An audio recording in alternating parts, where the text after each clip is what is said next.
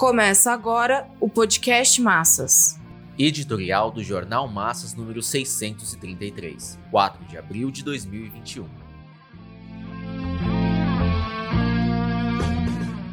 Recuperar as forças do movimento operário e popular.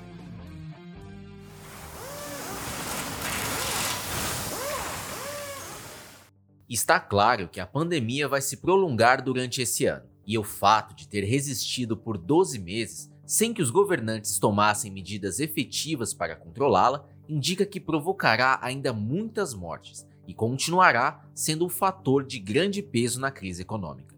Por mais que o grande capital, banqueiros, investidores, industriais e comerciantes pressione para que Bolsonaro e governadores cheguem a um acordo sobre medidas de contenção da pandemia, não há como superar as divisões. Além disso, é muito tarde, uma vez que a contaminação se alastrou por todo o país, penetrou profundamente na população e segue seu curso com mutações e se tornando ainda mais letal. Rapidamente, poderá ultrapassar 400 mil mortos. As medidas parciais e locais de isolamento social apenas diminuem um pouco a velocidade da contaminação, mas não a derrubam sensivelmente. O prolongamento temporal da pandemia empurra mês a mês a economia para trás e agrava as condições estruturais de pobreza e miséria das massas trabalhadoras. A vacinação está sendo realizada, mas sua lentidão não alcança a velocidade da contaminação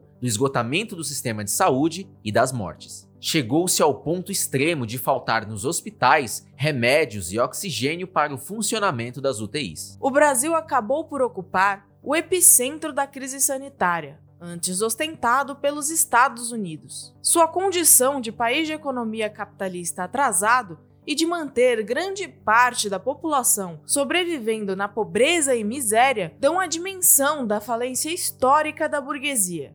Seus governantes se mostraram incapazes de utilizar todos os recursos para conter o vírus e proteger a maioria oprimida. Essa incapacidade se deve à subserviência dos governantes aos monopólios e aos credores da dívida pública. O programa de emergência, acordado entre governo federal e Congresso Nacional, atendeu aos interesses do grande capital e, em bem menor escala, dos pequenos e médios capitalistas não cobriu as necessidades básicas da população pobre e miserável, não evitou a onda de demissões e a elevação do desemprego a um patamar jamais visto. O rebaixamento do auxílio emergencial de 600 para 300 reais e sua extinção em dezembro de 2020 expuseram um planejamento em completo desacordo com o avanço da pandemia. A elevação da contaminação e mortes já no mês de janeiro ocorreu nas condições em que não havia mais auxílio emergencial e os capitalistas continuavam destruindo postos de trabalho. A retomada das negociatas de Bolsonaro com o Congresso Nacional concluiu no auxílio emergencial de 150, 250 ou 375 reais, a depender da composição familiar, e será pago em quatro parcelas a partir de abril. Apesar do auxílio ser tão baixo, a ele terão direito apenas 45,6 milhões de pessoas portanto, 22,6 milhões a menos do contingente que recebeu 600 reais na primeira metade do ano passado.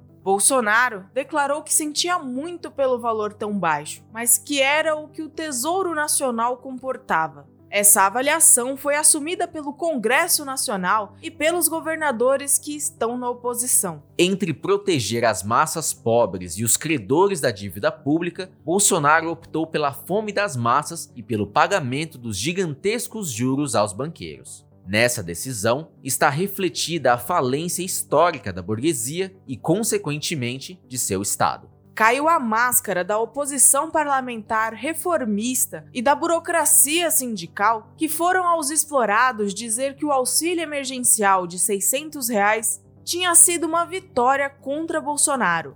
Agora, os colaboracionistas esbravejam que era muito pouco, mas nada fizeram para organizar um movimento por um auxílio emergencial que correspondesse pelo menos aos cálculos do próprio Diese nada tinham a fazer contra o conluio do Congresso Nacional com Bolsonaro, porque organizar a mobilização das massas entraria em choque com a política burguesa do isolamento social. Só restou às direções dos sindicatos e centrais se utilizarem da disposição de parte das multinacionais de contribuir com a realização do lockdown do dia 24 de março. A palavra de ordem das direções sindicais é a de ficar em casa, não realizar manifestações de rua e não convocar assembleias. Não importa, portanto, se o auxílio emergencial é uma migalha, se o desemprego continua crescendo e se a fome se alastra. Para os burocratas, o que a classe operária e demais explorados têm de fazer é contribuir com os governantes e os setores da burguesia, que se encarregaram de decretar os isolamentos aqui e ali, evitando greves, manifestações e protestos.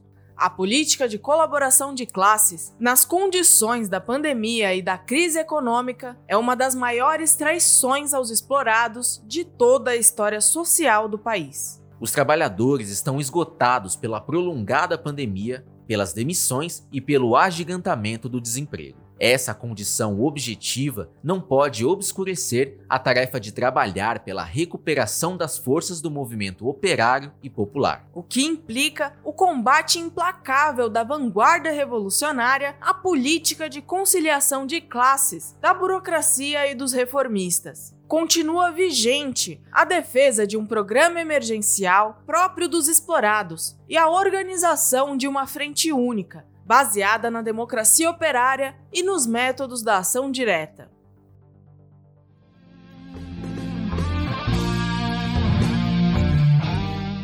Esse podcast é apresentado pelo Partido Operário Revolucionário, membro do Comitê de Enlace pela Reconstrução da Quarta Internacional. Para mais informações, acesse pormassas.org.